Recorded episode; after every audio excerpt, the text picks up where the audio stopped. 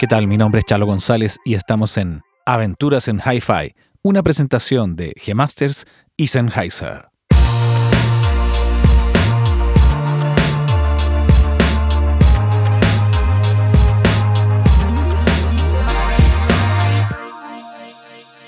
¿Qué tal? ¿Cómo están? Hoy estaremos con Eduardo Jensen, más conocido como Lalo Jensen. Es un productor, compositor, director musical, quien pese a su corta carrera ha logrado pisar los más grandes escenarios de Chile. Egresado de composición y arreglos instrumentales de la Escuela Moderna de Música el año 2015, en el año 2011 se convierte en endorser de la marca japonesa de guitarras Ibanez, ganando el certamen Ibanez Project. Su faceta como guitarrista de sesión florece cuando en el 2013 es llamado para ser parte de la banda de Denis Rosenthal, con quien vive sus primeras giras en exposición masiva. A raíz de esto, llama la atención del productor chileno ganador del Latin Grammy, Chris Manji, quien lo invita a trabajar para el cantante y actor Augusto Schuster, artista que lo llevaría a pisar por primera vez el Festival de Viña el año 2018. Paralelamente, Lalo forma parte de The House Band del programa The Voice Chile, trabajando con artistas tales como Luis Fonsi, Ana Torroja. Es en este lugar donde conoce a Cami, con quien se desempeña ya no solo como guitarrista, sino como director musical. Bueno, y con Cami ha girado por Chile, América y Europa, llegando incluso al Festival de Viña el año 2019. Si bien la dirección musical es un pilar estable en la carrera de Lalo, actualmente es cofundador y desarrollador del Crossfire Music, agencia de producción musical la cual ofrece servicios integrales 360, es decir, desde la composición pasando por la producción, la grabación, el mix hasta llegar al mastering final del streaming. Dentro de sus clientes se encuentran Anton Bosman, Loyalty, eh, los Power Peralta, Flor de Rap, Drago, AK420, entre muchos más.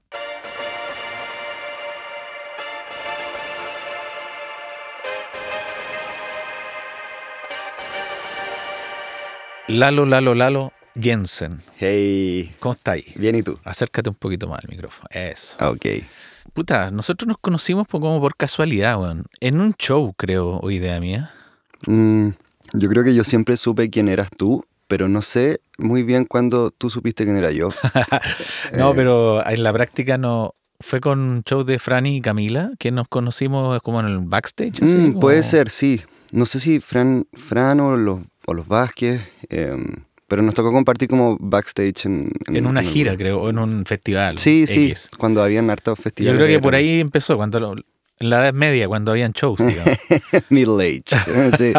Sí, pero claro, eh, compartimos, yo creo que nos topamos como en, en ese tipo de espacios, por lo menos al principio, porque era lo que más estábamos haciendo quizás. Mm. Eh, lo del estudio y etcétera fue mucho después, como Sí. el formato. Bueno, esto te lo voy a decir como de mi punto de vista. Eh, a mí me pasó como en esa época cuando te conocí a ti, que se me revelaron muchas cosas muy rápido a nivel generacional, de ustedes que, que ya vamos a llegar ahí, de, de tus colaboraciones, tu gente, de tu entorno, qué sé yo. Y como que conocí a mucha gente muy menor que yo, muy talentosa, y en distintas dinámicas, sobre todo en vivo, como que se me abrió un portal que yo no conocía, ¿cachai? Y quizás era porque yo estaba muy, muy ocupado haciendo lo que yo estaba haciendo, y como que de, un momento a otro pasó que se plantó una generación nueva de entre los 20 y los 30 años, quizá un poquito más algunos, pero que llegaron como con una energía así, porque referentes como a ti, digamos, yo conocí a Roberto Trujillo, ¿cachai? Al Valentín. Y de alguna manera todos eran como más piolas, eran como que tenían como un, una- un enfoque un poco más, ¿cómo decirte? Como que venían como de un linaje, de familia, que casi como que venía de asado gigante heredándose, ¿cachai? Bueno, es que claro, mencionaste a dos personas que tienen un, un Parentesco. digamos. antecedente familiar musical poderosísimo. Que Bueno, pero vamos a tu historia, Lalo. Eh, ¿Quién eres tú, Lalo? ¿De, de dónde vienes? ¿Dónde, ¿Dónde naciste? ¿Naciste en Santiago? No sé quién soy todavía, pero sé dónde nací. En Santiago. San- Santiago. Santiaguino. Sí.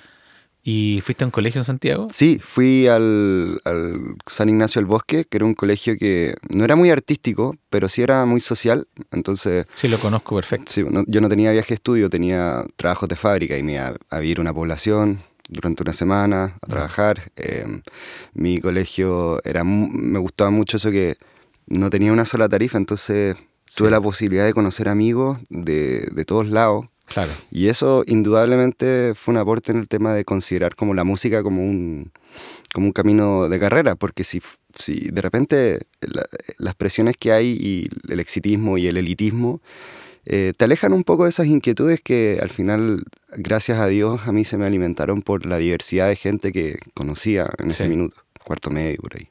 ¿Y, ya tocabais guitarra en ese entonces o era como...?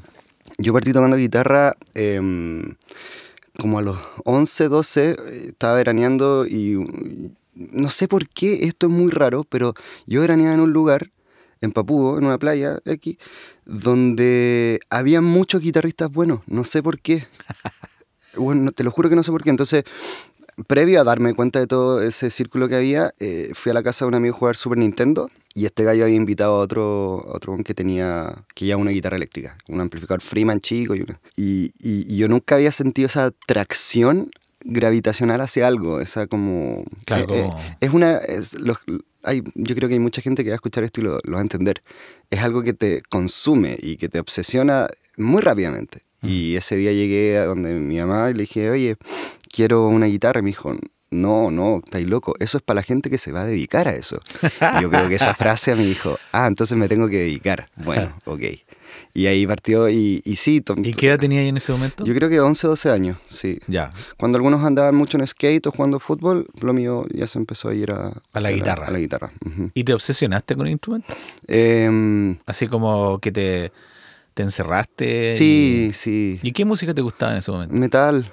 Metal. Sí, mucho. Así. Muy técnico. o sea, es un poco por el tema como deportivo de, la, de, tocar, ¿cachai? Como el fitness, de, como la habilidad técnica. Eso yo quería explotarlo y llevarlo lo más lejos. Tú cachai que yo entrevisté a Pablo Stevicic y también él es un súper heavy guitarrista. Sí, y muy referente, o sea, toda la época de Libanes Army, Pablo. Claro, Javier Bacino, eh, Pablo Stevicic. Sí, sí. Eh, Alejandro Silva, Alejandro Cristóbal Arriagada, eh, Julian Derny, claro. Angelo Piatini, muchos, muchos. O sea, partiste como en la idea como de la lógica gimnástica, no, no, no siendo peyorativo con ese concepto, sino que entendiendo como el desafío de sacarle el rollo a tocar súper bien la guitarra. Súper bien, súper rápido, súper técnico, sí. Y después de eso tomé clases con un par de profes hasta llegar a Alejandro Silva.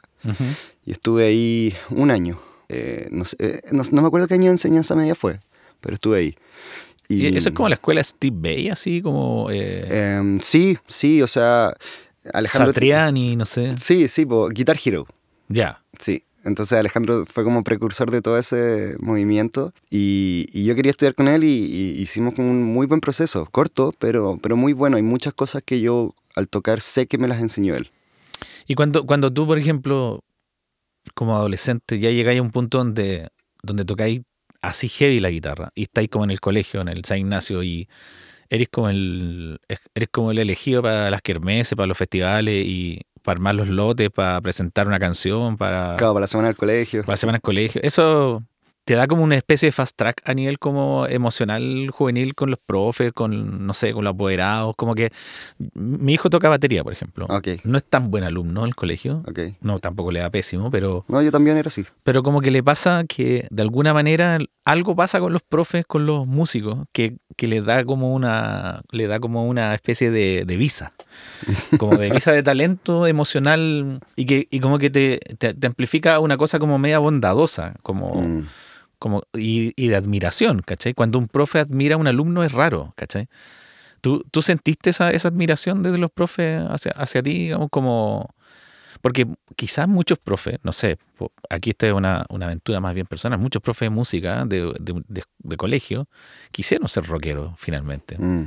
Claro, sí, yo, yo siento que tenía una buena relación con mis profes de música. Em, el último profe que tuve fue, me acuerdo, Tomás se llama, eh, a quien agradezco mucho, pero no le agradezco por lo que me enseñó, sino por cómo fue conmigo. O sea, obviamente gracias por el contenido, pero él fue muy, muy, muy proactivo y finalmente...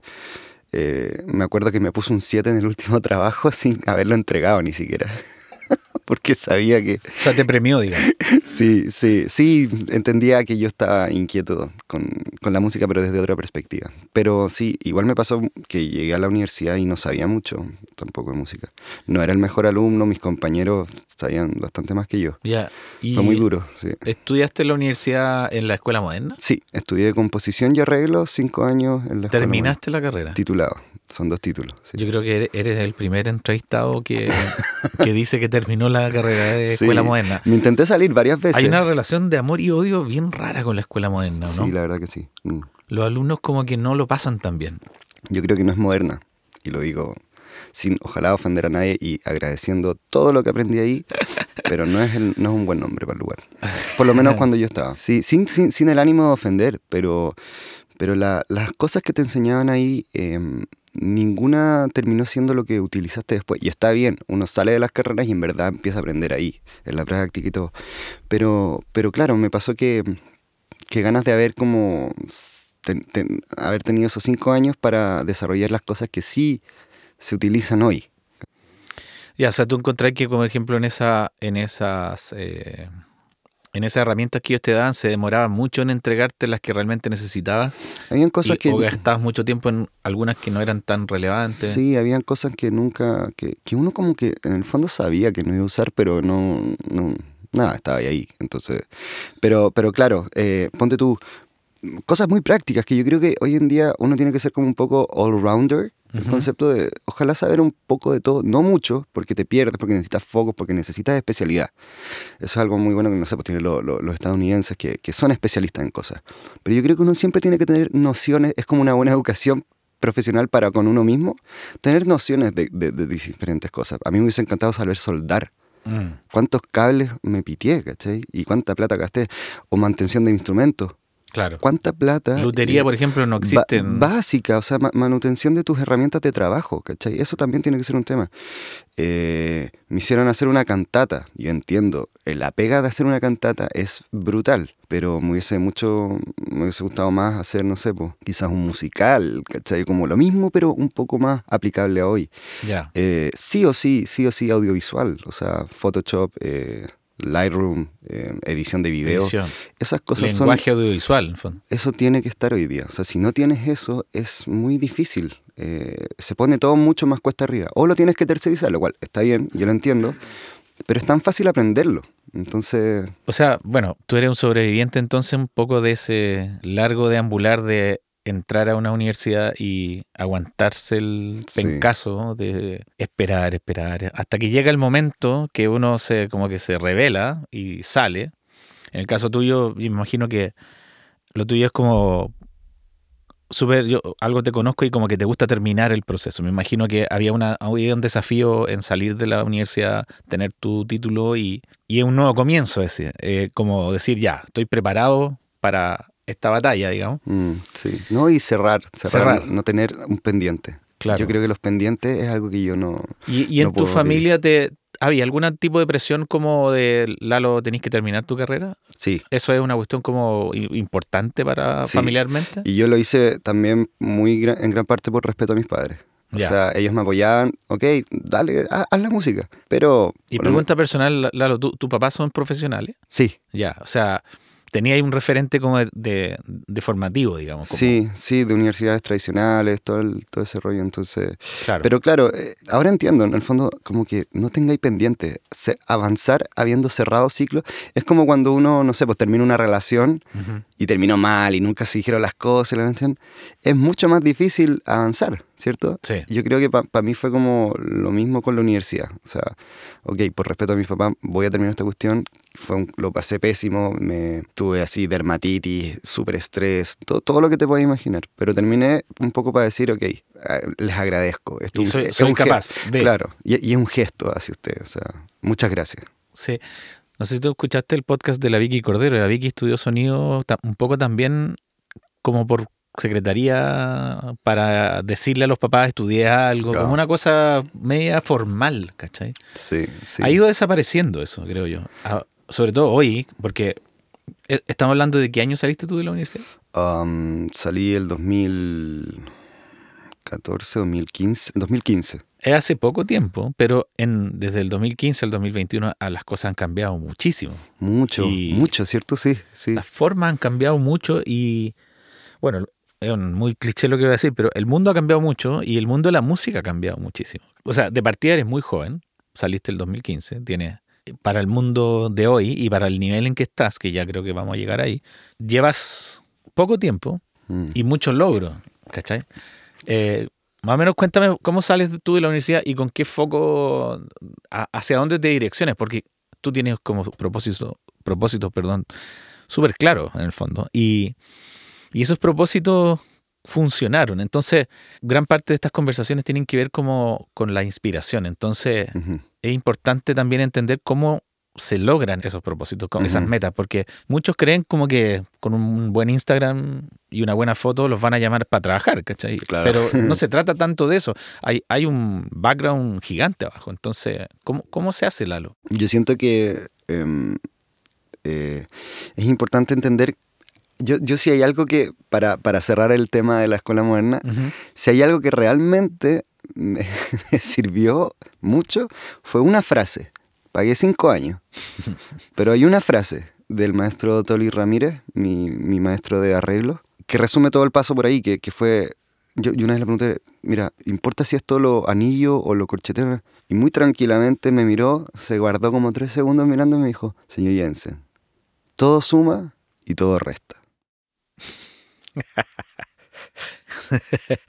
Entonces, a la hora de, ver cómo desarrollar tu carrera y cómo partir y cómo hacer que sucedan las cosas, todo suma y todo resta. Claro, o sea, tiene un lado positivo, un lado negativo, el proceso. Ten en cuenta en el fondo que probablemente tu carrera desemboque en ciertas cosas, pero van a ser pequeñas decisiones. Mm.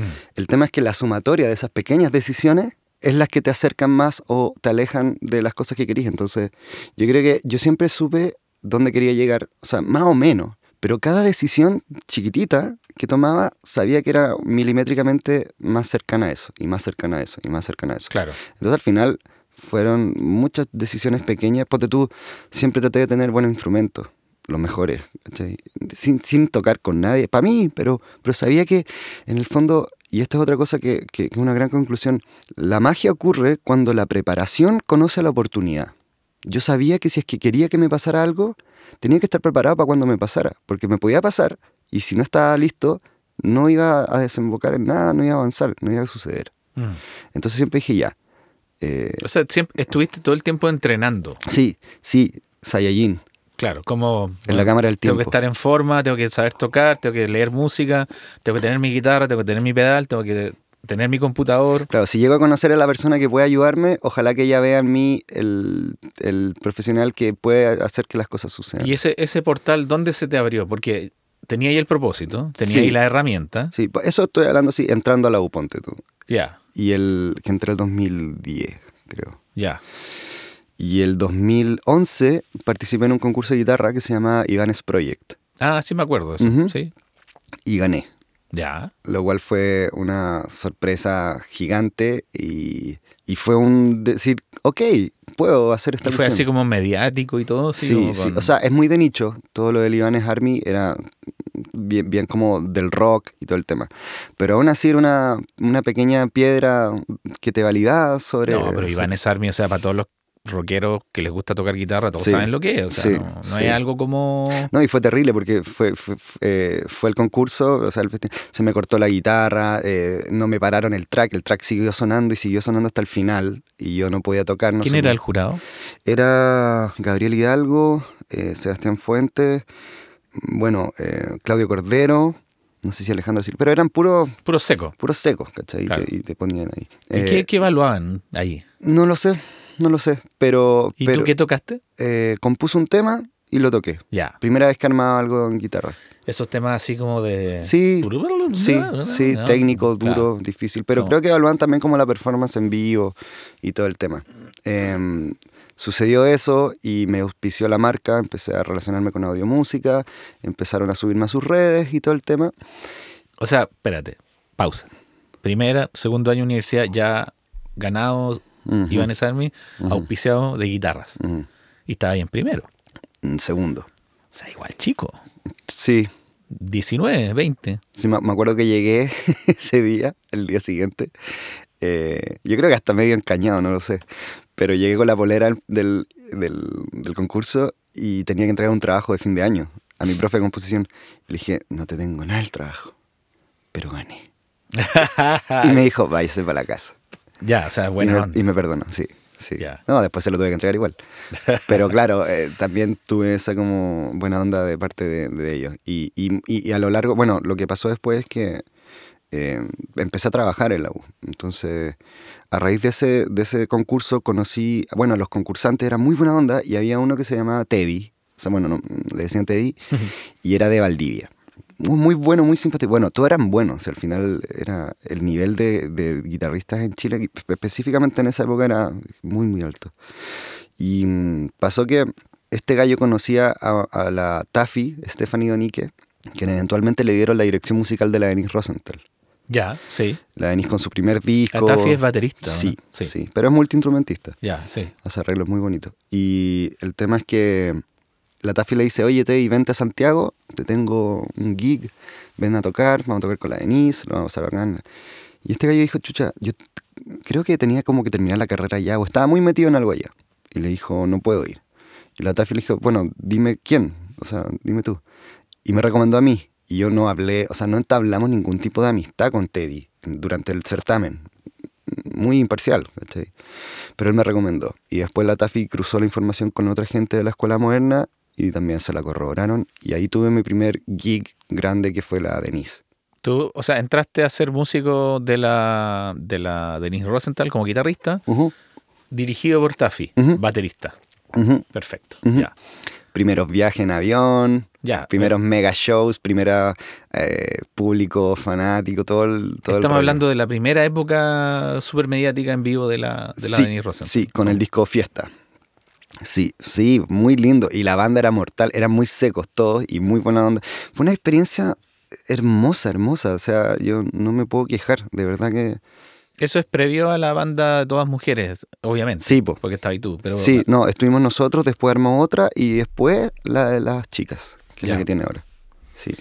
Claro, ha tenido como tres bandas la Denise. Sí, sí, sí, sí. Sí, otra, un- la segunda, eh, después de ti, es como una banda más minimalista, con el Lego Mustache. Sí, porque con el Lego. Como claro, más electrónica. Más, sí. más indie, sí, sí, sí, sí. Claro, sí. Y después las chicas, que es algo que la Denis, bueno, siempre quiso. claro. Y ahí, ahí, ahí parte un poco, Lalo, tu, tu olfato como del nicho como de director musical o, o de, o de, de productor, no sé, por ahí empieza como el, ah, por ahí se puede, o sea, me imagino que ya lo conocía ahí, pero Mm, yo, no sé si tú te habías tú puesto en esa posición como para el futuro, ¿cachai? Lo que pasa es que en, en- en- en la banda de la Denise teníamos mucho espacio para, para nosotros proponer. Entonces, difícilmente la Taffy me iba a escribir algo para que yo hiciera, porque confiaba en lo que yo montara ahí, eh, en base a mi instrumento, eh, iba a ser bueno. ¿Cachai? Entonces, era bien colaborativo, era muy, muy lindo. Pero solo funcionaba ese sistema porque por las personas que habían eh, ahí. En la banda, claro.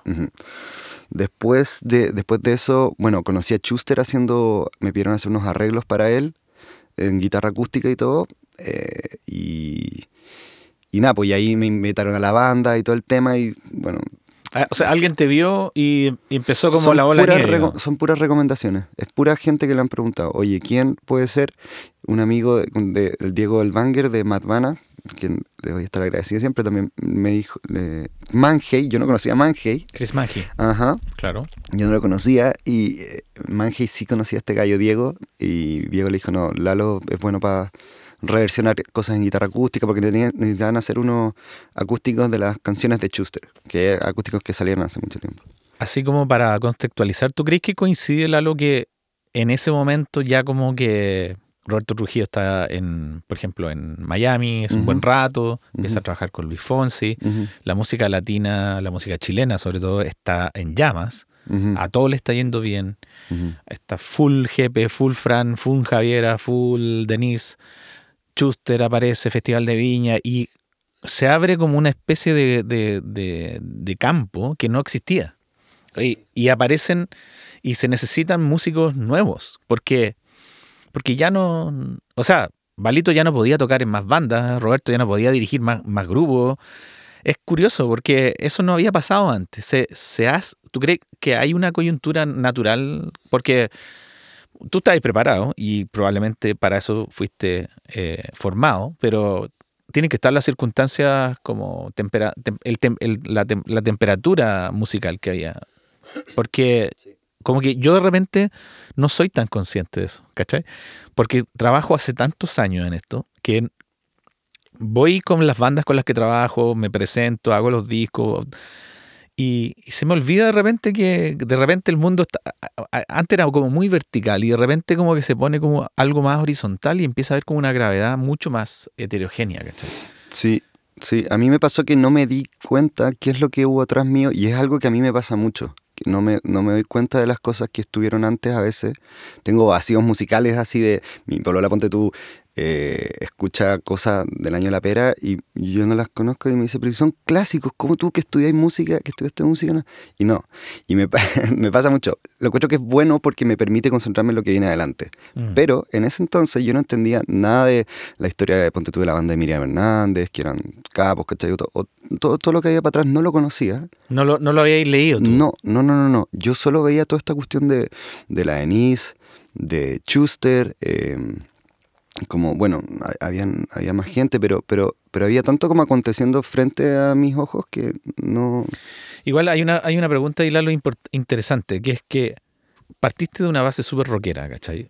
Tu misión era el rock, ser el mejor guitarrista del mundo mundial y, Quería ser como Richie Kotzen. Claro, y estar así como en la cúspide de la guitarra eléctrica, que de alguna manera lo sentiste tempranamente con este Ibanez Army. Y que eso fue lo que me abrió las puertas. Claro. Hasta en ese entonces no escribí ni media letra ni hice medio beat. Pero Denis Rosenthal es como todo lo contrario de eso, digamos, ¿cachai? Entonces, ¿cómo se explica eso? Porque igual tiene que tener como una especie de, actitud tuya como abierta, porque no... Es, es rara esa... esa Entiendo. Es, a lo que voy, ¿cachai? Porque en el fondo... Sí, sí, sí. yo creo que lo que pasó fue que yo era muy metalero, pero de técnica, pero no era un, no, me vestía nunca negro. Usaba guitarra de Stratocaster o Telecaster o Les Paul. La, cuestión de Ibanez Army lo gané con una Les Paul. Claro. todos estaban así como, pero ¿por qué? ¿Cachai?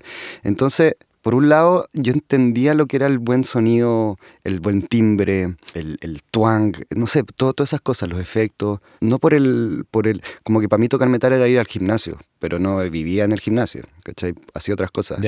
Y, mm, lo que yo encuentro que me salvó es que yo estudié arreglos. Ya, eso es en la escuela moderna, digo. Entonces, yo cuando me tocaban, me mandaban las canciones o los arreglos, entendía eso, porque no lo miraba desde la guitarra, lo miraba desde, desde otro punto, desde el arreglista, el compositor. Y decía, ya, esto lo voy a traducir a este instrumento que ocurre ser una guitarra eléctrica. Pero mm, ese esa como instinto y esa como eh, perspectiva, yo creo que fue lo que empezó como a hacer funcionar las cosas. Lo mismo con lo de Schuster. Mm. Ahí, yo era, ahí yo sí tuve que hacer arreglos. No tienen nada que ver con el rock, eran con guitarra acústica, ponte tú. Pero yo creo que la perspectiva de, de, haber estudiado arreglos siempre me ayudó a saber qué tocar. Ya. No desde los dedos, sino que desde, desde la música. O sea, como el ego guitarrístico, así como metalero, no aflora en esa, en esa situación, sino que tú vas a la canción, vas a la forma, vas a la estructura y vas a, lo que necesitas realmente. O sea, el, ego lo tenéis que dejar en una cajita antes de sentarte a trabajar en eso y en lo que sea. Entonces... Porque muchos guitarristas como que se atrapan en esa, en esa cuestión, ¿cachai? Es que es rico. O sea, la velocidad, el poder que te da como ser buen guitarrista, eh, eh, yo entiendo cuando te puedes quedar en esa y no, no, no lo juzgo porque quizás a mí, si mi historia fuese diferente, estaría ahí, ¿cachai? Y mortal, bacán. Pero, y quizás porque en Chile no, no, no, existe una figura como, o sea, un espacio como para que el rockero neto sea sustentable su forma, digamos, ¿cachai? No, mm, no terminas como siempre en el mismo club es un poco chico ese mundo. Claro. O sea, es bacán. A mí me encanta también. Lo encuentro grosso y yo admiro mucho a los guitarristas. Encuentro que tocar guitarra es una cosa maravillosa. Mm. Y verlos tocar así es como wow. Pero interesante porque en el fondo tú como que tenés los mundos bien separados en ese punto. Sí, hay que tenerlos claro. Claro. Porque está ahí a disposición de un artista y eso es. ¿Y tú crees que eso te lo enseñó la escuela moderna? Como los arregladores, el toli el viejo Toli me refiero. Sí. o tú tuviste como el olfato de cachar de que por ahí no iba la mano, porque igual tú eres un tipo como estratégico, encuentro yo. Tú tenés como tu estrategia y estáis siempre como súper consciente. Y aquí voy a hacer como un, un raconto al revés, futurista. La vez que yo te conocí, una de las cosas que más me llamó la atención de ti, te lo voy a decir acá en, en público, y es que te vi tocar con la Cami, súper bacán, parafernálico y preciso. Y cuando bajaste el escenario me dijiste, a mí lo que me interesa es la música urbana. Y yo quedé loco. Porque me lo dijiste de una, con una franqueza súper especial, como, como que no me calzaba a mí el personaje que estaba tocando con el personaje que me estaba hablando en el camarín.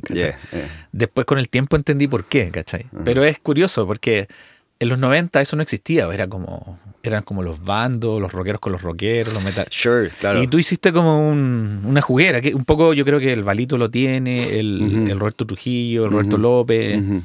Eh, sí. Eh, bueno, muchos más. Hay otros, hay otros músicos también que, son de, escuela que se me, se me, pueden escapar los nombres y todo, pero esos son los más cercanos a nosotros, quizás. Sí. Y hay algo, una, hay una enseñanza ahí, porque años atrás alguien podría decir, oye, tocas con Miriam Hernández, que fome, ¿cachai? O tocas con los Vázquez, que lata, o, ¿cachai? Pero hoy día no pasa eso. No. Algo, algo se sanó entre medio, ¿cachai? Sí, yo creo que. Se concilió, digamos. Sí, hay como, hay como más, más licencia, más, más permiso. Es que ya no importa. Porque mira, sobre lo mismo, cuando partimos en esto, en los 90, la escuela moderna era, era como que salía como jazzista de la escuela moderna. O la jazz Cáchate. Como si no erais de, si erais de la Pro Jazz, teníais que hacer como jazz, como una cuestión muy tonta, ¿cachai? Eh. Y hoy día a lo mejor hay, hay gallos en la Pro Jazz haciendo música urbana. O, no sé, el Enzo Vázquez, sin ir más lejos, estudió composición en la Católica. Cáchate, doctor contemporáneo eso. Exacto. Y salió, su obra de título fue hacer una obra conceptual de campana de iglesia en, en Santiago. Y termina la carrera, agarra el acordeón y se pone a hacer bachata. Entonces, mm. algo pasó, como que, ¿tú crees que ahí Chile como que se sanó en ese aspecto y como, o más bien, no, no sanarse porque no era una enfermedad ni nada, sino que evolucionó hacia un concepto, como un concepto de la música, del oficio de la música más allá de como lo que te gusta realmente, ¿cachai? Sí, sí, se entiende que el músico, el, buen músico de hoy es multidisciplinario en términos de, de, estilos, ¿cachai? Yo siempre he pensado que un, alguien que se dedica a la música es, eh, y, es aún, y, creo que mi mirada un poco ya está homologada a la gente fuera del, del rubro, pero siempre he pensado que es como un chef. Tú para ser buen chef, probablemente tenés alguna especialidad o las pastas, o el asado, o lo dulce, la pastelería, da lo mismo. Pero tú como chef nunca le puedes hacer asco a un ingrediente. Mm. Claro, a un elemento, a, una novedad, o a un... Imagínate, un chef, no, no, yo no pruebo esas cuestiones porque no. O sea, entonces yo creo que los músicos también ya se entiende que es un poco eso.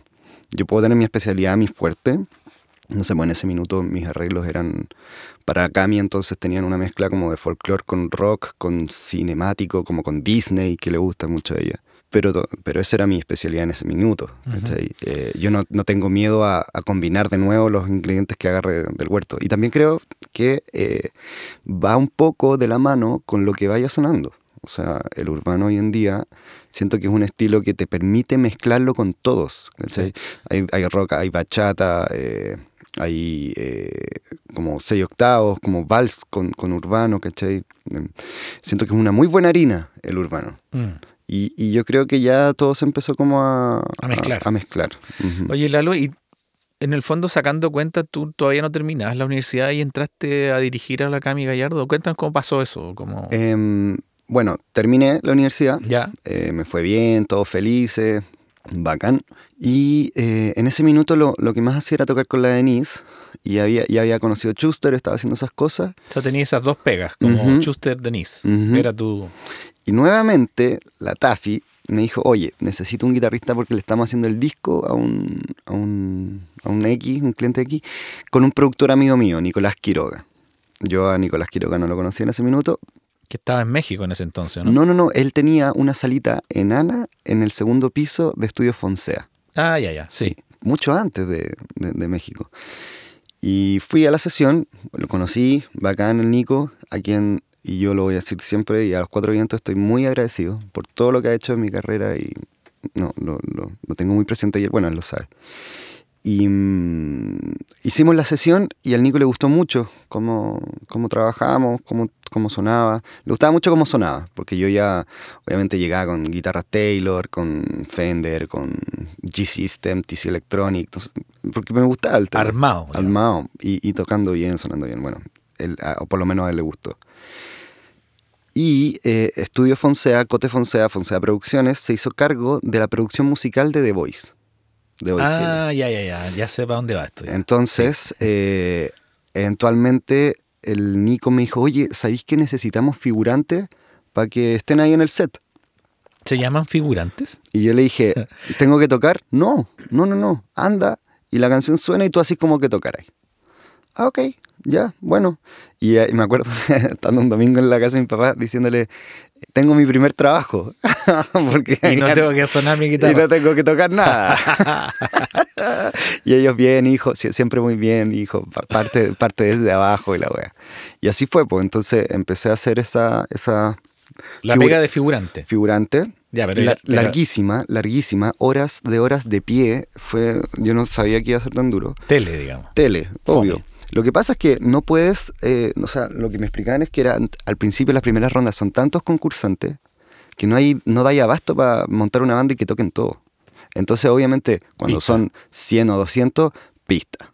Pista hasta que se, se corten un poco y lleguen a ciertas etapas. Y así fue, así fue. O sea, estuviste en todo el proceso de The Voice. Sí, sí. Y de repente el Cote me dice, oye, quiero que, bueno, porque el Nico habló con él. Y le- el Nico le dije, oye, le dijo, oye, tengo este guitarrista que, bueno, es, es, es bueno y tiene como el perfil para la tele, no sé, em, puta, considéralo. Y el Cote la pensó, la pensó eh, y me dijo, ya, oye, pucha, queremos un día saliendo de no sé qué, muy de pasillo. Y, ah, y oye, queremos que esté en el programa porque no, nos gusta cómo, cómo así las cosas. Entonces vamos a empezar a grabar ahora las cosas. Vamos a traer los músicos para acá y vamos nosotros a hacer las pistas y los arreglos y todo el tema. ¿Ya? Y yo así, ok, this is it. Todos estos años de, de entrenamiento eh, probablemente sean para este minuto. Pero yo no, te- no- no lo tenía tan claro como, como tal, como, como no, no- no tenía idea en la wea que me estaba metiendo. No tenía idea, no tenía idea. Dije que sí, perfecto, porque ya estaba como medio acostumbrado, conocía al equipo del canal, eh, me gustaba mucho y Nico estaba metido, entonces bacán. Primera sesión de grabación, yo no, no soy durante, durante, como no estudio interpretación, sino que arreglo, yo no leo a primera vista Ya. las partituras, ¿vale? No, no lo hago. Entonces, porque no sé, no sé cómo hacerlo. Entonces, no estudié eso. Entonces, lle- lle- llegué y me topo a toda la gente. Ponte tú, yo tenía. ¿Qué edad tenía? Nada, pues tenía 25, una cosa así. Y todos así sobre 30, eh, 40, hasta Los otros músicos, Sí, dices tú. sí, Ya. sí. Menos uno, el Kevin, que era como un, un cabro chico que lo tenían en la batería. Pero, pero él se turnaba, se turnaba con el cote y todo. Ahí está tu asiento, ahí está tu atril, instálate. Hola, hola, hola. Sí, Eduardo, un No, gusto. no había como onda entre ustedes, digamos. ¿Cómo me refiero? Yo no los conocía. Ya, o sea, era... Yo no los conocía. Una pega. Entonces ahí está la, la Lovera en la guitarra, está Nicolás Borbar dirigiendo y en los teclados. Bueno, el Kevin o el Cote en la batería. Eh, ahí conocí a Roberto López en el bajo y ah, había más gente. Bueno, la cuestión es que empezamos a grabar y yo llegué a mi casa llorando. Onda, no porque era difícil grabar, sino porque se trataban pésimo. Ya, como ¿Cachai? bullying, decís Sí. Entre ellos. Sí. Como sí. tallas feas, sí. Es que eran todos como ya se cachaban. Y esa como talla, talla brigia que, que de repente como que uno, eh, no sé, pues yo era más chico, más sensible, nunca había vivido eso. Y, y estos calles ya tienen su sistema. Pero yo creo que es como lo mismo que, no sé, pues cuando alguien entra en un equipo de fútbol, ¿cachai? O, o cuando... Debe, debe ser simbiótico eso. Pero, pero claro, yo, yo eh, a mi pololo en ese entonces le decía, "Weón, no puedo creerlo. O sea, si esto es como el, el top, yo no sé, no voy a durar en esta wea. Porque es muy, tenéis que resistir mucho Claro. personali- de ¿Y te personalidad. agarran para el huevo a ti también? No, a mí muy poco, a mí muy poco, pero, pero, no, no, no, no, a mí muy poco, pero, pero, pero, pero había como una presión grande, po, o sea, no te, no te, grabábamos todos juntos. Claro, era ¿cachai? como... Sin, o sea, con clic, pero no, no, no. Entonces, si tenía que pinchar mucho también. Te agarraban pa'l huevo. no, sí, mira, eh, eh, eh, no, no era así como, pero ¿cómo te quiero? Pero, pero se sentía la presión. Si yo Claro. siento que no era, no era que ellos fueran personas extremadamente mal educadas, ni mucho menos. Son excelentes personas. La presión era muy grande. Claro. Y para todos, ¿cachai? Entonces al final como que empecé como a jugar con eso. Y, y claro, pues al principio yo no, no, no, no- nunca había vivido una presión tan grande, ¿cachai? Y, me acuerdo que fue muy duro, muy duro, pero eh, la mejor experiencia, o sea, Mm. como que de eso, loco, salí muchísimo, muchísimo mejor profesional. Leía, leía las partituras, tocaba, proponía, sonando bien, y como que todos dijeron, puta, este weón, ¿de dónde salió? Porque nadie me conocía. Claro, está rindiendo y. Está rindiendo este pendejo.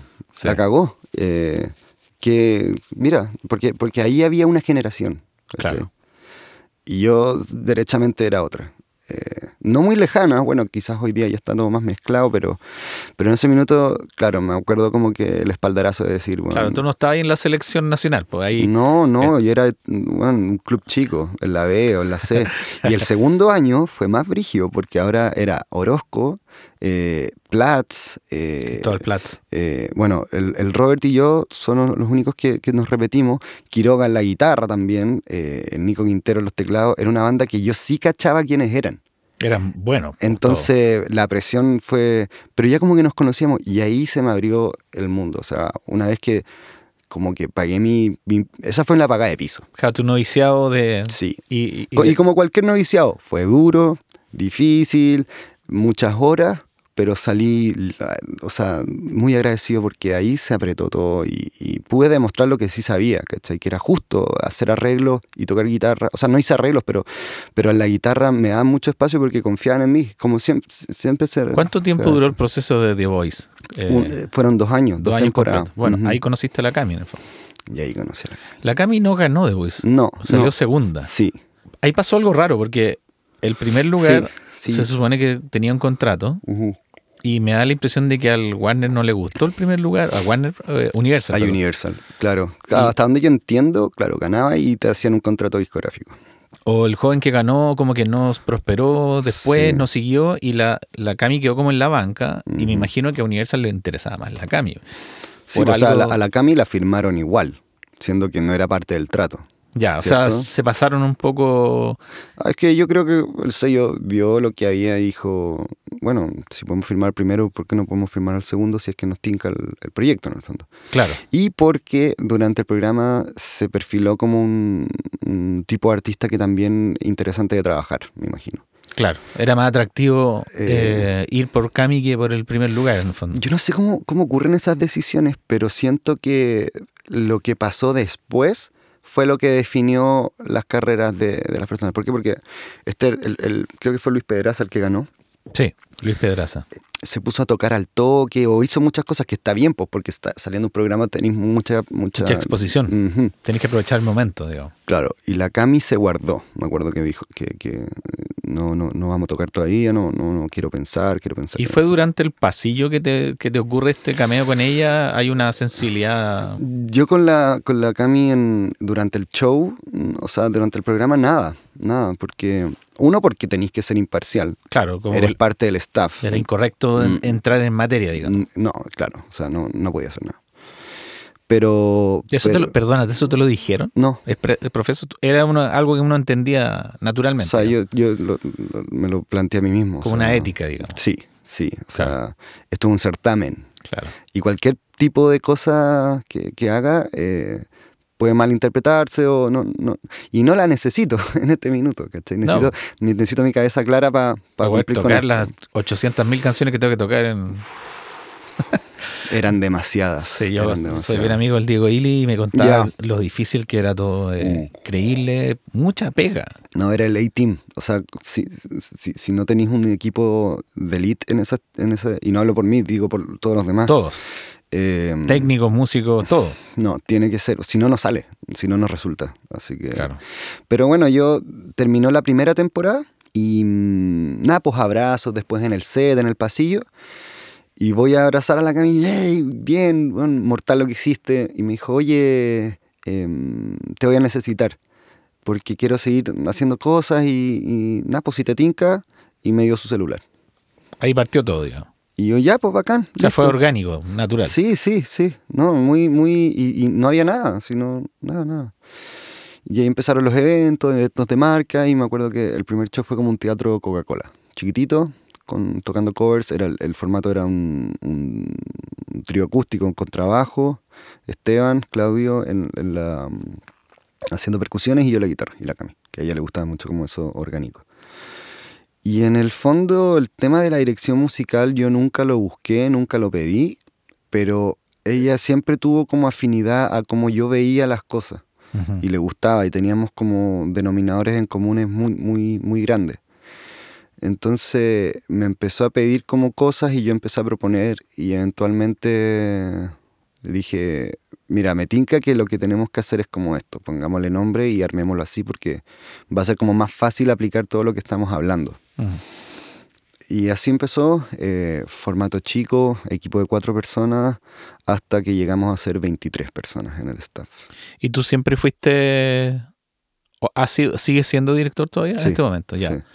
O sea, has pasado las de tu cuitico en el fondo, porque a la Camila ha pasado de todo. Y, y, tú has tenido que ser, eh, me imagino, gran eh, eh, contenedor. Contenedor de, de, todo, porque no es fácil ser artista y no, Es, no, es, no debe ser fácil ser Cami Gallardo y, y tener todas las presiones que, que, ella tiene, porque hay una inversión gigante de parte del sello, hay una expectativa gigante de parte de ella, de su familia, y tú eres un tipo como súper equilibrado, entonces eh, me imagino que no ha sido fácil. Cuéntame un poco cómo es dirigir a un artista tan grande como y, y que además no era tan grande cuando partiste y de repente se transformó en una cuestión gigante. O sea. Lo bueno es que pude verlo desde cero. Claro. Entonces vi como. Toda la evolución. Sí, sí. Y eso me ayudó mucho a entender quién es ciertas personas, eh, cómo, cómo y hacia dónde va. O sea, cuando tú sabes de dónde viene, es muy fácil predecir hacia dónde va. Entonces, lo bueno, eso me sirvió mucho. Pero, mm, mira, he pensado harto en, el tema de, ser artista y de cuánto se involucra uno el trabajar con un artista, ¿cierto? Porque me pasó que cometí varios errores a lo largo del camino porque era muy chico eh, y la responsabilidad era, era estratosférica. Mm. Entonces cometí ciertos errores de ponte tú tener mucha confianza, ¿cachai? De, no, con la cama, sino como, como te comentaba antes, cuando trabajaba con la Denise era todo muy colaborativo, pensé que se podía dar de la misma manera me di cuenta que no. No siempre, digamos. No siempre, no siempre. Eh, o no con todas las personas, por lo mm. menos.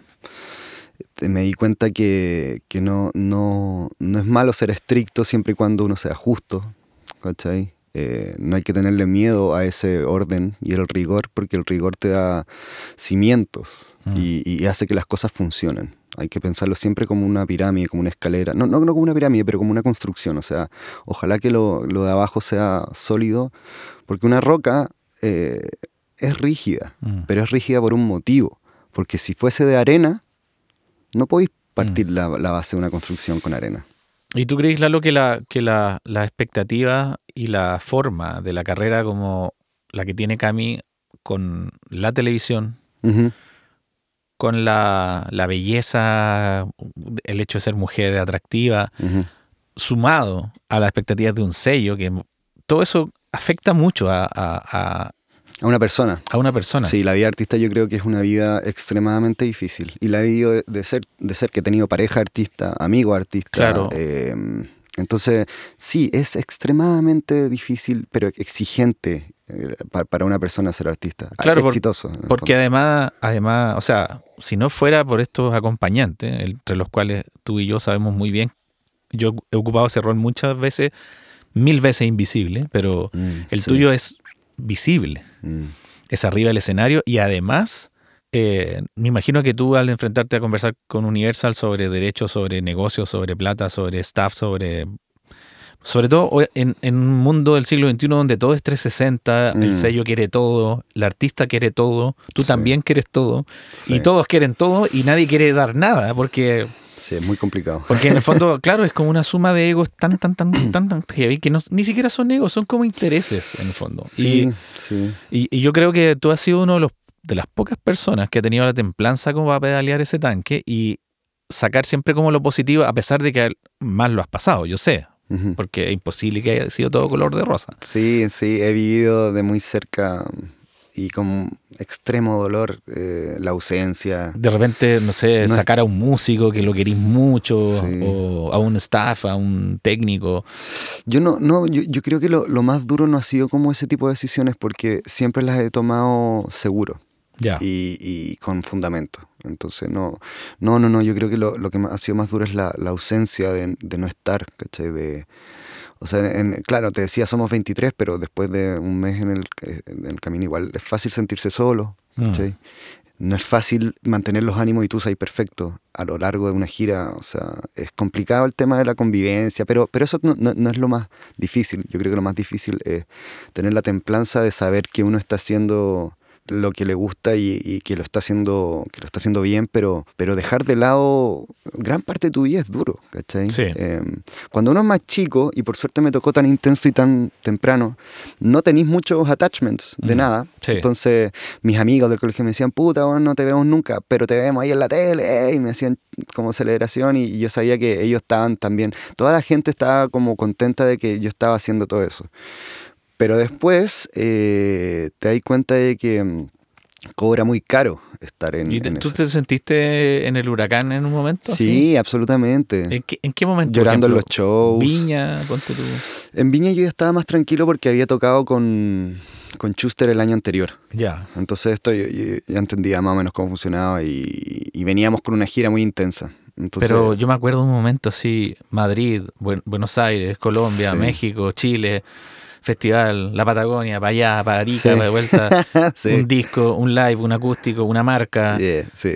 Eh, en algún momento tiene que haber colapsado la Cami, me imagino, muchas veces. Sí, eh, no, no. O el sello está enojado porque hizo esto, porque no dijo esto, porque, eh, en fin, o sea, Esas son pequeñas peleas que siempre quizás van a haber, pero yo me acuerdo un punto álgido fue cuando este alcalde en Puerto Vara sí, Eso fue duro, muy duro. Muy Claro. duro porque veníamos de una gira larga y estábamos a puertas del Festival de Viña. Pasó en un momento complicado y claro. ahí Y la, y la sobreexposición que ha tenido la Cami eh, en los últimos dos años ha sido brutal, encuentro yo. Como, Sí, está haciendo carrera, está, está haciendo... Mira, por lo menos la Cami es alguien que no deja de trabajar. Eh, no es perfecta porque nadie es perfecto, ¿cachai? Yo entiendo que se mande cagazos de repente o las fiestas en Miami y todas esas weas. Como que, siendo súper honesto, siempre le la primera pregunta que le hago cuando pasan esas weas, ¿cómo estáis? ¿Qué wea pasó? Sí. Eh, que- y, y esa es la wea de ser artista. O sea, tú tienes que saber que cualquier cosa que hagas, vas a estar... Ese en- es el en- precio, po. Ese Eh, es el precio. claro, es que- una vida hermosa en ciertos ámbitos, pero tenéis que tener cuidado con esas weas. ¿cachai? ¿Y tú crees que, eh, no, independiente de la Cami, cualquiera, se van como aislando, se van como metiendo en una especie de burbuja compleja y donde su núcleo cercano, que en este caso tú eres uno de, de varios artistas, empieza a pasar que uno se empieza como a... El mundo se empieza a achicar en realidad, más que a agrandar. Mm. O sea, el mundo público se agranda, pero el mundo personal se achica, se achica, se achica, se achica y se queda como en un estado como bien raro. Es, es- es tal cual tú decís, mientras más grande la exposición, más, más chico es tu círculo cercano. Mm. Sí, sí, y al final eh, eh, eh, es complicado porque hay muchas veces en los que uno, y esto, es para, la gente que está escuchando esto y que eventualmente quizás le toque, gracias a Dios, trabajar con artistas grandes, no vaya a tener las respuestas para esos problemas. Claro, tenés ¿Cachai? que vivirlo nomás. No, no, no, y, y claro, y, y- si el artista, el artista va a pasar por cosas que tú no siempre vayas a saber cuál es la solución. Mm. ¿cachai? Y eso eh, uno hay que entenderlo y no sentirse como abrumado por esa cuestión porque, Claro. porque al final hagan lo mejor que puedan y sean como tienen que ser. Pero hay muchas cosas que van a pasar que no van a tener, para las cuales no van a tener la respuesta inmediata. Y, Y- está bien. Y que no, hace, no están dentro de tu control, naturalmente. Sí, y no pasa nada. O sea, está bien. de- de- hay que darse permiso para equivocarse y hay que darse permiso para perderse, porque para encontrarse primero hay que perderse, si no, no hay nada que encontrar. Oye, Lalo, y sobre esa misma pregunta, so- so- sobre esta misma temática, tú con el Max y con el Bastián, dada la pandemia, dada la coyuntura de Cami y dado todo lo que hablamos antes, a ti se te abre un portal nuevo. Con la pandemia todo se nos acabó la pega en vivo y, y la, la acción, la actividad se paró en seco así, ¡pum! Y quedamos tres, cuatro meses todos conster- consternados. Sí. Y a ti se te viene como esta iluminación, que es, eh, ¿cómo se llama? Crossfire, Crossfire. que parte en Downbeat, tengo entendido un poco. eh, viene el podcast, ustedes, ¿te acuerdas que me entrevistaron a mí y a muchos más, ¿cachai? Creo Sí. que fue el primero, Naquiel. Maybe. Sí. Bueno, da lo mismo. Sí. Fue muy, eso tengo mucho cariño con ese programa. A ver, la otra vez lo vi así como. Lo eh, siguen viendo, po. sí, está en YouTube. chistoso. Sí. Bueno, pero igual fue bueno para ti un poco. La, la pandemia ha sido muy mala para mucha gente, obviamente. Todos sabemos lo terrible que ha sido. Pero también a ti esta parada gigantesca del planeta te hizo, hey, se me abre esta puerta. Y empezaste a producir y empezaste a ocupar toda esta expertise que hiciste con todas estas dimes, eh, o sea, como con todos estos vaivenes eh, de Voice, de Denise, del festival, de Chuster, de la Cami, de los sellos, de los negocios, de los viajes, de la logística, de los managers. Y, sí, yo fui, fui anotando todo ese tiempo. Claro, estuviste como guardando en el disco duro como un know-how, ¿cierto? Sí, De repente aparece Rimas en Chile, que podemos hablar un poco de eso. Sí. Y tú con tus colegas se te, se te prende la ampolleta, ¿cachai? Una yo encuentro que es luminoso lo que hicieron. Y hoy día está, antes de venir para acá, para juntarme contigo, me puse a mirar el, Instagram de Crossfire. Que todavía no lo tengo, es que peleamos mucho porque lo tenemos que actualizar. que es joven todavía ese Instagram. Sí, Pero tiene una barbaridad de proyectos, weón. Entonces, caíste en la producción musical, como por, no tan por casualidad, pero sí como que tú mismo te diste esta oportunidad junto con tus colegas y funcionó muy rápido y están on fire, o sea, Crossfire está on fire. Cuéntame cómo sucede esta weá, porque entre medio ustedes fueron a Miami. Ok, como que ustedes crearon, bueno, entre medio nosotros nos juntamos, varias veces nos hemos juntado en la vida, hemos conversado. Yo he sido tu confidente de varias ideas tuyas. Sí, mi mentor, y yo estoy absolutamente agradecido. Bacán, no, pero ese no es lo importante. Lo importante es lo que a ti se te, se te reveló, porque tú estabas dudoso en el principio, pero yo siempre sentí que en las conversaciones que teníamos que tú tenías como el ideal súper claro, ¿cachai? Y esa cuestión yo creo que es lo más importante finalmente. sí. ¿Cómo partió esa idea? Todo parte desde un problema. Ya.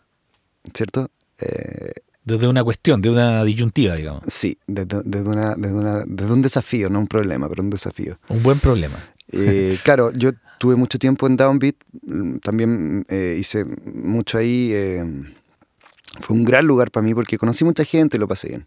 Pero eventualmente Downbeat cerró un tiempo. Porque antes era una sala de ensayo. Sí, sí me acuerdo de esa época. Ok, ese modelo lo querían cambiar, entonces vamos a cerrar un, periodo de tiempo. Indefinido, ¿cachai? Claro, como eh, que Roberto quiso pensar un poco. Sí, sí, pues Roberto con la Fran eh, dijeron, mira, necesitamos como eh, remodelar esta cuestión a, a, varios niveles porque queremos llevarla para otro lado. Y va a volver, pero no sabemos cuándo va a volver. Eh, entonces... Te fuiste. Dije, bueno, obvio, bacán. O sea, arreglen, eh, como, como, claro, vean bien para dónde va esto. Y yo dije, ya, pues, ¿qué hago? Eh, nada, pues justo me cambié de casa, me fui a ir solo con dos amigos. Y puse, bueno, compré una puerta, le puse unos taburetes y puse mis cosas en la pieza. Ya, filo, si nadie, no tengo clientes a los cuales tenga que recibir, entonces, y si viene la Cami, le da lo mismo, se sienten... O sea, es tu cama y tu escritorio. Sí, sí. Eh, y estuve un tiempo. Y yo tengo una cuestión que no sé si es buena o es mala, pero las decisiones más importantes las tomo eh, en los cinco minutos justo después de despertarme. ¿Cachai? Es muy extraño. Eh, así, ahí compro los vuelos, ahí muevo las platas, todas las cuestiones. Son los cinco minutos justo después de, de, levantarme. Y un día me levanto y digo, necesito un lugar. Sí, chao. Tengo muchas cosas.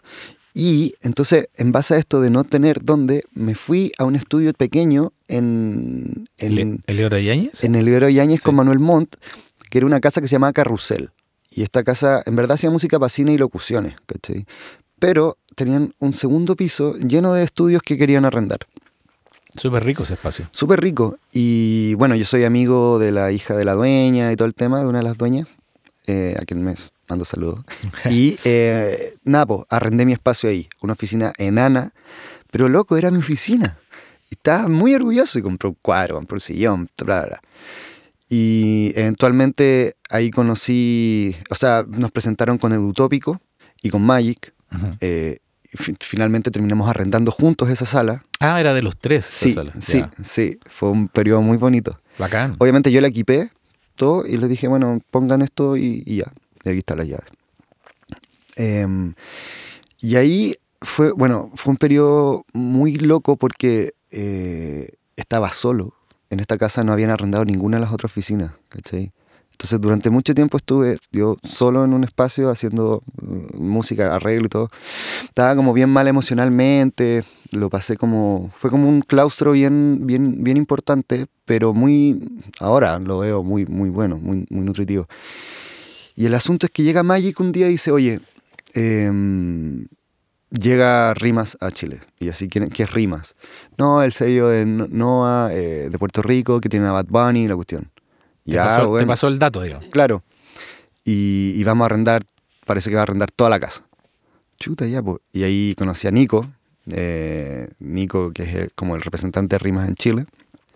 Y de un minuto a otro, una casa que estuvo muerta, ¡pa! A la vida, lleno de productores, de artistas.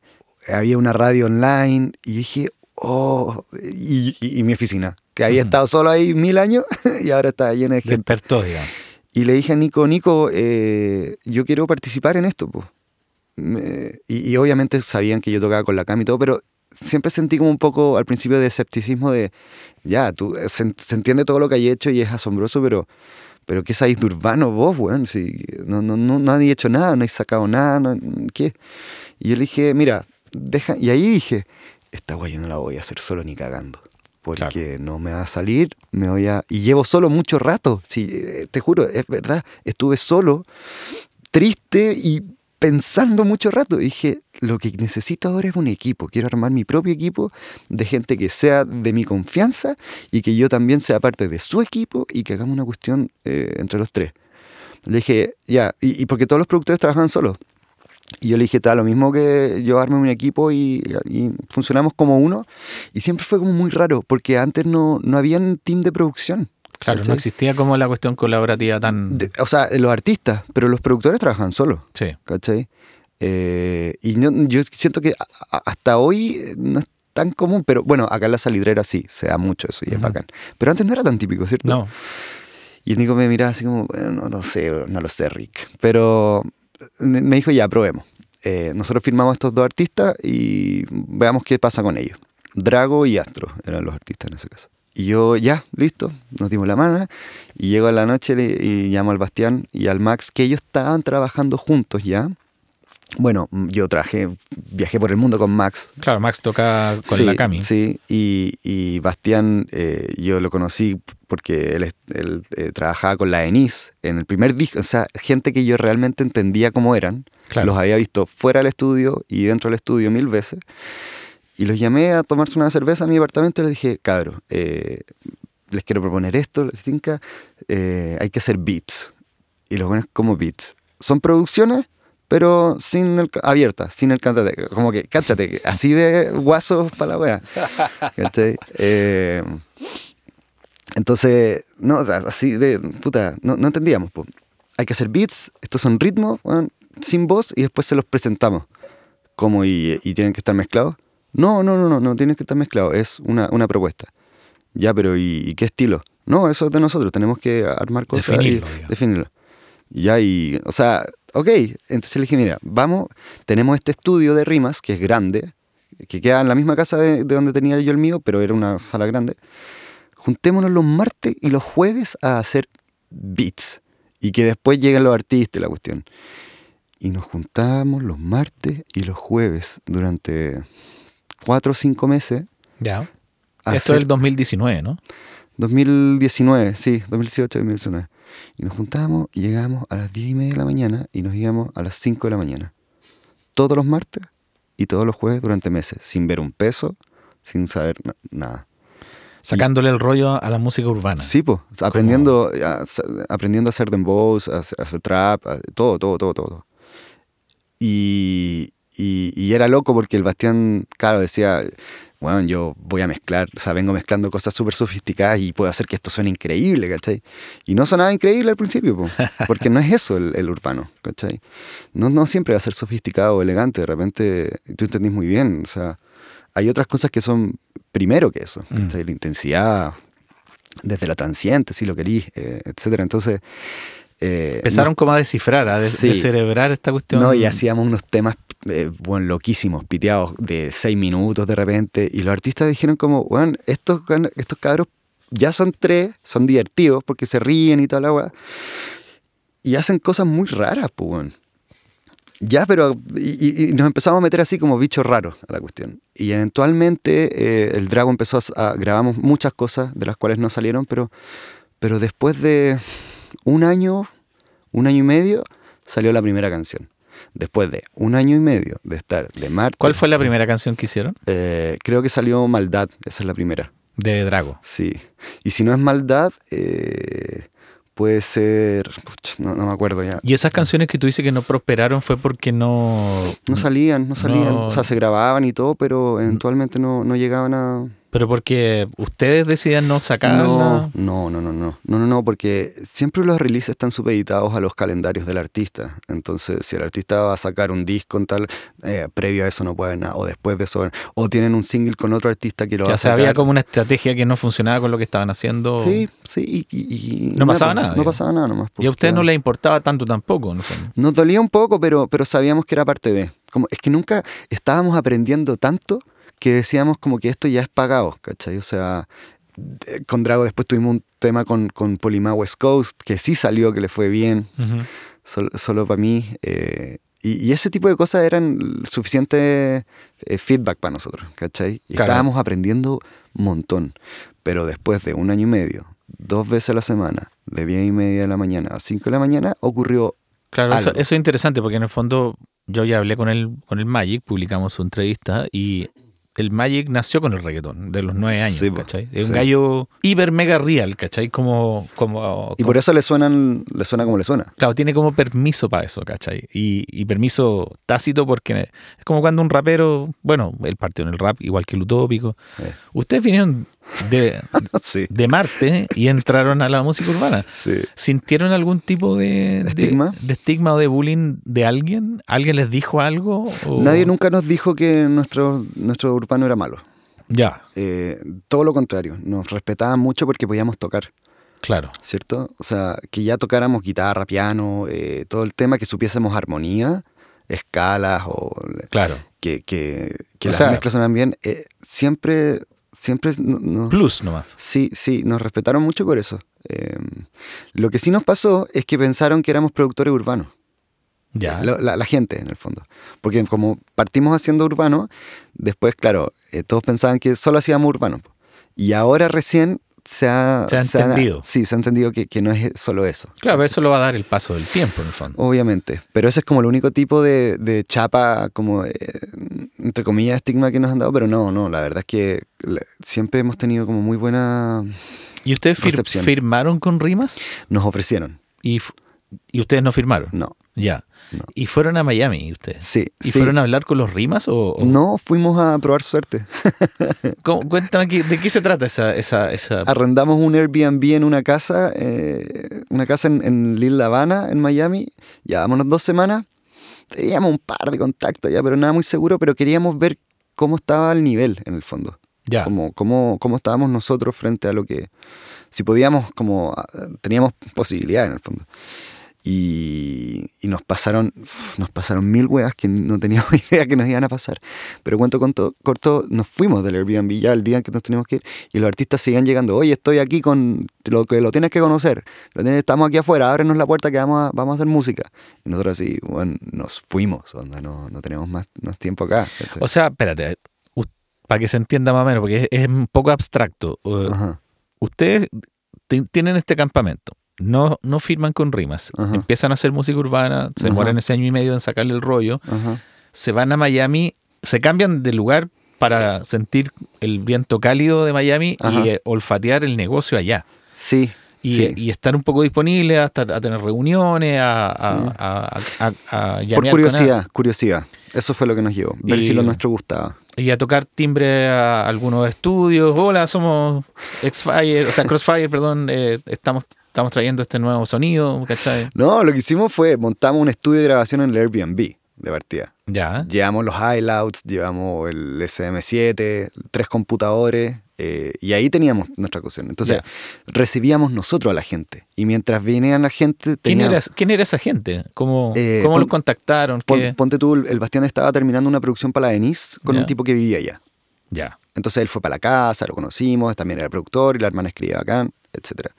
Los de Rimas venían de una gira de Puerto Rico con los productores a Miami. Entonces eh, Nico de Rimas llegó para la casa y él nos presentó a Cristóbal. Cristóbal es un AIR de un sello allá que se llama Good Family, que tienen a John de Producer, que producen para Camilo, para los Montaner. Eh, son muy cercanos con los Montaner, parece. ¿Quiénes son los Montaner? Maui Ricky. Ya, son productores. No, Maui y Ricky son cantantes, hijos de Ricardo Montaner, hermanos de Evaluna. Evaluna está casada con Camilo. o sea. Entonces empezó. Eh, lo, Gianfranco, que es este productor que trabaja con la Denise, eh, fuimos a su casa a grabar. Los papás nos conocieron, les caímos muy bien, nos invitaron a su cumpleaños, porque tenían una empresa de centro de eventos. Fuimos al centro de eventos a tocar con Halloween, vestidos, toda la cuestión. Eh, tocamos ahí porque necesitaban como un supporting band, llevamos las guas, nosotros les arreglamos la vida, con, y, amigo íntimo de los papás, Yasmil Marrufo. Llegamos, hola Yasmil, ¿cómo estás? Te presento aquí a los Crossfire. Ya. Y eso, la... Todo así. ¿Qué pasó? O sea, ¿qué frutos dio esa... esa, esa... Eh, una, hicimos una sesión a la que fue Taiko, que también estaba Ahí lo conocieron en el fondo. no, no, lo conocíamos de antes. No me acuerdo por qué. por el Magic, quizás. Por el Magic, creo que. Bueno, en el podcast está, estuvo invitado. Bueno, sí, pues, sí, pues. Teníamos. Bueno, Eso fue antes, ¿cierto? Eso fue antes. Em, entonces llegó Taiko y teníamos a un artista que se llama Matt Hunter. Ya, sí. Eh, y, ponte tú, hicimos unos beats allá que ahora están en el disco de Inmortales. Ya. De Drago con AK420. Em, allá conocimos también a gente, no, no pasaron tan cosas así como, bueno, nos ofrecieron... Tan sustantivas, digamos. Cristóbal, el de, el de Good Family, nos, nos, ofreció firmar también. ¿Ya? Y ahí nosotros dijimos, wow, fuck, anda, esto puede ser así como un sponsor bacán y todo. Pero son cosas que... ¿Por qué no firmaron con Rimas, por ejemplo? ¿Qué, ¿Qué, fue lo que no les tincó de nos dio, nos dio susto el contrato. Ya, o sea, lo leyeron y les pareció mucho, digamos. Lo que pasa es que, o sea, la plata está muy bien, todo muy bien, pero pero era un poquito amarrador. ¿cachai? Ya. Lo cual es bueno dependiendo de la situación en la que estés. Ponte tú al Magic le convenía. Mm. ¿cachai? Eh, pero, pero nosotros que teníamos catálogo para atrás, ese catálogo pasaba a ser parte de, ese, de esa editora. Entonces, y, y, no sé, pues yo tenía temas firmados con Universal. Entonces el conflicto era medio complicado. ¿cachai? Ya. Eh, Entre medio que no hemos hablado, tú hiciste una. Tú grabaste canciones propias. Sí. Tuyas. Sí. Que ¿Fue entre medio de todo esto? Sí, sí, fue cuando recién me cambié a Manuel Montt. ¿Y eso fue porque tú quisiste decir, ya, yo también puedo? y ¿O, lo teníais como guardado de antes? yo quería escribir, yo quería escribir porque, porque sabía que tenía como una beta ahí, eh, pero nunca la había explotado. Y quería escribir con otra gente y todo. Entonces dije, puta, ¿quién me va ¿quién va a querer juntarse a escribir conmigo si no, si no he escrito nada? Ya, primero tengo que escribir para mí, para mostrar, ¿cachai? Y escribí canciones eh, y justo como esta casa era audiovisual para cine, llegaron los directores de, de esta película Mujeres Arriba, que es la Natalia Benito, la ¿Sí? Y nada, pues dijeron, oye, ¿tenéis canciones para una película? Sí, oh, mira esto. Y, y, les pasé canciones que estaban hasta la mitad y pusieron todo. ¿cachai? Y cuando salió la película, toda la gente preguntaba por una canción en específico, que es la que saqué, que se llama Número Uno. Me encanta esa canción, hasta el día de hoy, la pongo en los carretes conmigo. Pero, pero claro, fue por un tema de empezar como a, a flex el, el músculo de, de, de, la escritura y para poder juntarme con otra gente. Claro. Y y, un poco como que se empezó a dar, se empezó a dar, hasta que, puta, hoy estoy firmado por Warner Chappell. Eh, ¿Firmaste hace poquito por Warner? Sí, sí. ¿Qué significa firmar por una editorial? ¿Cuál es el, el, fin de la editorial? Porque yo creo que hay muchos mitos sobre qué es lo que es una editorial. Una editorial es un organismo que tiene los mecanismos para resguardar tus derechos, tu propiedad intelectual, recauda... Tus composiciones. Digamos. Claro, claro. Recauda dineros y a su vez también te promueve y te, te mm, pone sobre la mesa ciertas cartas que, que, pueden ser buenas oportunidades. Sincro, artista. O sea, una editora cuando yo firmé por, como compositor, eh, me, me, llegan una lista de todos los artistas que están buscando canciones, que son grandes artistas igual.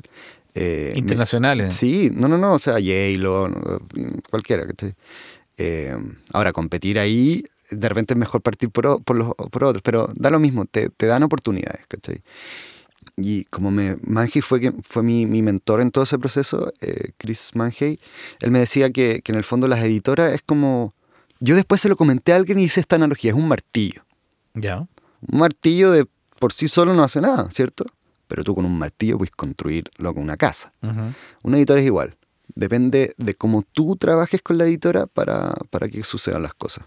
Pero en grandes rasgos es eso.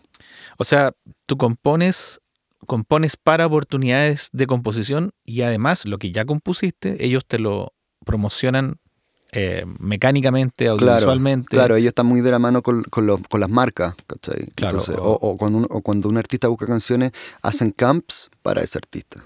y de repente aquí hay, no sé, una presentación, la Jensen, un montón de autores, autoras, y apareces tú. Ah, mira, ¿querés componer con él? Probemos, qué sé yo. ¿Y ya has hecho algunos ensayos como de prueba? Sí, sí. Em, bueno, hay un catálogo que, escribí, en el fondo, todo esto ocurrió porque yo durante la pandemia me fui a vivir donde la Cami un tiempo y escribimos muchas canciones. Ya. Y... Hay canciones de la Cami que son coescrituras tuyas, en el fondo. Sí, sí, sí, sí, ya, salió. Bueno. Hay, varias, pero ahora hay hartas que, escribimos. Y en el fondo este fue el catálogo con el cual yo firmé con Warner. Y ellos fueron lo suficientemente, como no sé si atrevidos o visionarios, para firmarme y darme adelantos y todo sin que las canciones hayan salido. Entonces ahí fue una buena gestión de, de, que fue quien me hizo todo el proceso legal. Claro, o sea, te asesoró como para que te, tú estuvieras como contento con la, la, firma. Sí, sí, sí, porque yo nunca había firmado con, con, una editora. Entonces, claro, eso es lo que hacen y, y, y, y, en el mejor de los casos como que la carrera del songwriting es bien difícil y porque es muy específica. Ponte tú nosotros con Crossfire. Bueno, Crossfire, al final. Eso te iba a preguntar, ¿cómo está, en, qué está el mundo actual tuyo y de Crossfire? ¿Cómo, ¿Cómo está funcionando todo? Crossfire es una agencia boutique de producción, la cual es, eh, es cumple con, y nosotros como que nos enfocamos en eso de cumplir todos los requisitos desde cero, en el fondo. Tú puedes llegar sin nada e irte con algo masterizado. Eso es como nuestro, nuestro organismo. Em, Listo para ser publicado, Claro, no, listo para todas las plataformas. Incluso puedes no tener una canción. Ajá. No, sí, sí. Hay artistas que ya nos, nos contratan y llegan ya. Quiero, sé que ustedes, sé lo que hacen, eh, quiero que hagan lo que hacen ustedes ahora para mí.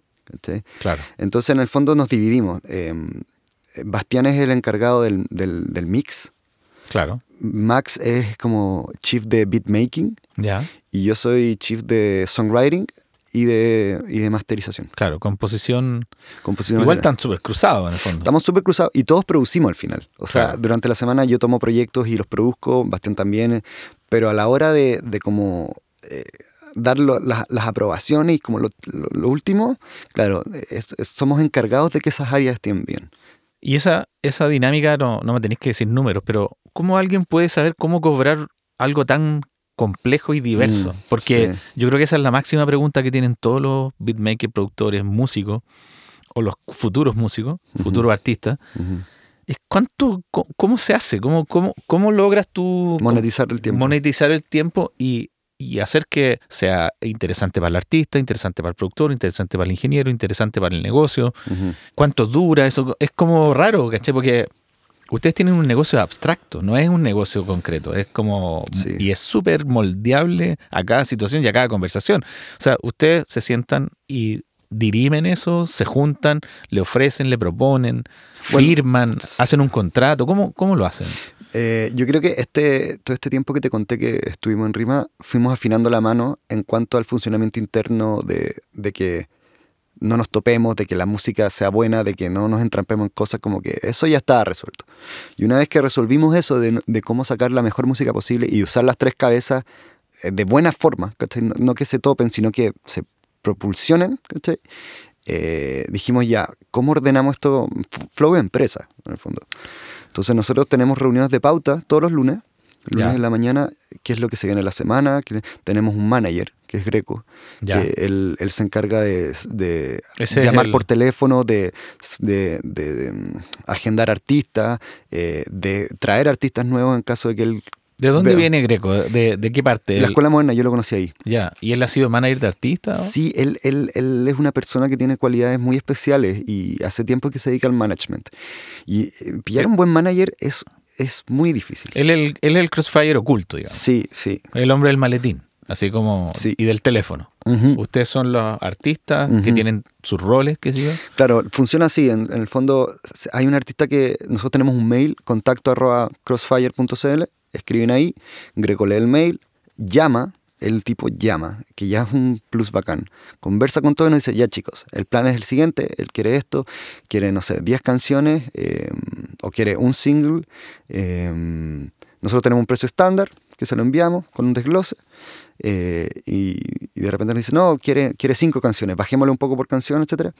Él hace toda una conversación y nosotros conocemos al, al tipo una vez que ya está todo hablado. Entonces nosotros no hablamos ni de plata, ni de splits autorales, ni de horario, nada. Nosotros sabemos que tenemos que recibir. Eso está escrito, digamos. Sí, sí, eso Está- está a priori. Entonces claro. nosotros nos podemos dedicar, mientras se gesta todo eso, a terminar proyectos y eh, cuando llega el artista nos dedicamos solo a la música. Entonces, Pasan a la lavadora, digamos. sí, pues, sí. a, la, a la juguera, digamos. Lo que pasa es que necesitamos ser eficientes porque al principio dijimos ya, nuestra- Antes- al principio hacían todo ustedes, básicamente. todo, po, Negociaban, cobraban. eh, todo, y nos empezó a pasar que nos teníamos que paquear en los unos a los otros. Y de repente un día dijimos, mira, sabéis que nos vamos a agarrar de las mechas. Necesitamos que alguien que no sea alguno de nosotros tres se encargue de estas cosas. Claro. Y ahí llamamos al greco. Em, Y arrendaron una oficina, hicieron como. Cada Claro. uno tiene su oficina. tiene- Claro, tenemos un departamento. Siempre Claro. quisimos darle ese flow, eh, iluminado con vista y todo. Entonces no es un estudio tan oscuro, eh, son puros... mu- lo- lo- las murallas son vidrio, hasta Claro. el suelo. Sí, es, como, Entonces- es, es como una agencia. Sí, Ustedes es son una agencia de, de- producción. Sí, sí, y, pero obviamente capacitamos todo el lugar para poder atender ahí y también trabajamos en otros estudios en caso de que sea necesario, es muy, es muy, muy bueno eso. Pero nosotros no- nos dijimos, en el fondo, ojalá hagamos, no sé, pues seis canciones al mes, Ya. no más que eso, para poder hacerlas. Hay veces en que son un mes, solo un mes, que entregamos 32. Pero fue, fue porque veníamos con muchas cosas que teníamos que cerrar. Ya. ¿cachai? Pero ahora estamos concentrados en trabajar con, con- con artistas que, que nos gusten, artistas nuevos, muchos artistas nuevos, ¿no? que, que es muy lindo ver cómo los primeros pasos del artista también lo involucran a uno. Eso ha sido muy, muy bacán. ¿Tú, ¿Tú crees, Lalo, que esto que tú me estás contando, explicando, que no se está explicando, no existía en Chile? No. Es Mm. pionero, encuentro yo. Como Sí. de la forma que ustedes lo están haciendo, digamos, donde... Porque bueno, yo trabajo acá en La Salitrera, acá hay seis estudios, de los cuales cinco se dedican a producir, Claro. y no he escuchado nunca una, una estructura, bueno, da la casualidad que acá no somos socios, digamos, ustedes son socios, Sí. y partieron, el motivo de la sociedad partió por Crossfire y por la forma que tiene Crossfire, ¿cachai? Sí. Acá es un poco distinto al flow, somos todos más individu- individuales, cohesionamos mucho, Ajá. naturalmente, pero ustedes son los pioneros en, en es- en estructurar esto de una manera Empresarial. empresarial, pero orgánica igual. O sea, no. la- es que la palabra empresarial es un poco dura a veces. O sea, yo, yo, no le tengo miedo a la palabra porque sé lo que significa. Claro. En el fondo, no, no, no es como conglomerado, no, no es como. No, no tienes, eh, empresarial es un, es, es un armazón, es, es un, met- un modus es operandi. un hub, ¿cachai? Es como Claro. un- una cosa que tiene muchas puertas. Sí, es, un- es una forma de hacer las cosas. Y así como para ir terminando, Lalo, esto, lo que tú crees y lo que tus socios creen que es- esta es la vida que, que quieren tener, digamos, como en el mundo de la música, este, este es su objetivo en este momento. Porque tú no estás en los shows en este momento, igual que yo, estamos todos como en la banca, está empezando al- Sí. el engranaje a moverse. Y a lo mejor no hay que tener seis días o diez días para Crossfire. ¿Qué, va a pasar así? ¿Cómo, ¿Cómo lo veis tú como al futuro? Eso es algo muy bonito que, que- que hemos conversado muchas veces, eh, que cuando falte uno hay dos. Ya, o sea, tienen como una pata de tres mesas que Sí. se sostiene con las otras dos Sí, patas. sí, y se ayudan, porque aparte son muy amigos. Sí, sí, cuando ponte tú, no sé, pues Bastián tiene cabañas y él los viernes se va, no hay problema. Claro. quedamos nosotros haciendo. O cuando uno va tarde a algún lado, eh, por cualquier motivo no alcanzó, los otros están, ¿cachai? Eh, O sea, ustedes se apañan mucho. mucho, mucho. O sea, esa es la gracia de ser tres también. Mm. Que si falta uno, hay dos personas todavía para aguantar y dos personas te aguantan el partido igual. ¿cachai? sí, y aparte que ustedes tres tienen la cualidad que los tres son músicos, los tres saben Hacemos de de ingeniería, todo, los sí. tres saben de beats, los tres saben de teclados, de guitarra. O sea, son como unos mosqueteros en el fondo. Sí, al, al final eh, pasa mucho. Ayer ponte tú, cada uno con un artista eh, y, y eso hace que las horas sean mucho más fructíferas. O sea, Claro, le están Eh, sacando el jugo. el partido, Claro. claro. Tenemos un practicante ahora también. ¿En serio? Sí, tenemos un ayudante que... ¿Qué- ¿Cuál es el oficio? del- O sea, ¿qué estudió? O... Eh, sonido en el Duoc, Diego. Diego se llama. Me escribió un DM una vez, le dije, ven, ¿qué, qué es lo que puede pasar? Y se quedó. Entonces nosotros nos constituimos como empresa, también para poder firmar su práctica y todo el tema. Eh, y él lo tenemos, al principio nos ayudaba a afinar, o ahora, y, después montaba las sesiones de mezcla en Pro Tools para Bastión, y ahora lo tenemos haciendo beats. Ya, y, o sea, y, le pasamos su primer cliente el otro día. O sea, la, en el NBA, pero express. Sí, ya, ya tiene contacto con clientes. O sea, es un mini crossfire. Sí, pues, in, in, the making. in the making. Que la raja. Yo creo que si me preguntáis como para pa dónde nos gustaría, ojalá ser más personas. Ya. Eso, eso, es lo primero. Ojalá que Crossfire pueda crecer como en equipo, porque nos dimos cuenta que... ¿Se sienten que no dan abasto de repente? No, no, no, sí lo damos, pero tenemos que rechazar varias cosas, pero, pero más, más que nada no. Es porque nos dimos cuenta que, que, que entendemos, como hemos trabajado en equipo tanto, entendemos cómo hacer que un equipo ande bien, ¿cachai? Mm. Y entendemos que la unión... Eh, es todo. Es todo. La confianza. ¿no? La unión y la confianza, o sea, tener el un cariño. Es que un equipo. Tener un sí. buen equipo es algo que te sí o sí te hace llegar más lejos. Y ojalá que, que no sé, pues, o sea, hoy tenemos un practicante, pero el día de mañana que sean dos o tres, ¿cachai? Claro. Eh, o, o, o, de repente que se nos unan gente que, que, conocemos, ¿cachai? Nos gustaría crecer porque, porque tenemos una forma de hacer que las cosas queden bien, que, que sentimos que no la tienen todos y que el día de mañana esto va a ayudar sí o sí a la industria, si ni siquiera a nosotros mismos. Mm. Eh, ojalá sí. el día de mañana poder dar asesorías legales de cómo hacer que no te caguen con tus derechos, de, de dónde, dónde buscar eso, eh, qué te corresponde. Que, o sea... ¿Tú hay, crees que hay mucha desinformación en ese, extrema, en ese mundo? Extrema, extrema, extrema, extrema y, y mucha plata que no se está recolectando y ojalá, en el fondo, a lo que voy, cosas que, que, no nos beneficie solo a nosotros, que podamos ser como un aporte para algo que, que sea más grande que nosotros. Es que yo creo que ya, bueno, yo me incluyo en esa, en esa lista, yo creo que muchos entendimos que dando recibes, recibes, recibes, y das, das, das, recibes. Y no lo, no lo digo desde el punto de vista del interés, sino que lo digo como de que la colaboración es, es la forma. Mm. Eh, toda esa historia como noventera, ochentera, como individualista que teníamos acá en Chile, está completamente no liquidada, se desconstruyó sí. se desconstruyó y no tiene futuro. O sea no ustedes son el futuro y el presente y están funcionando y puta para mí un honor hablar con ustedes siempre. Yo a ustedes tres los admiro muchísimo. Nosotros a ti siempre y les tengo un cariño inconmensurable a todos. A, lo que más me encanta de Crossfire es que llaman por teléfono. Sí. no, no mandan WhatsApp. Eso me encanta que el Bastián me, me llama y me explica primero hablamos 15 minutos de cualquier weá. De cualquier weá. Y obvio. después hablamos un minuto y medio de lo que teníamos que hablar, ¿cachai? Pero clave.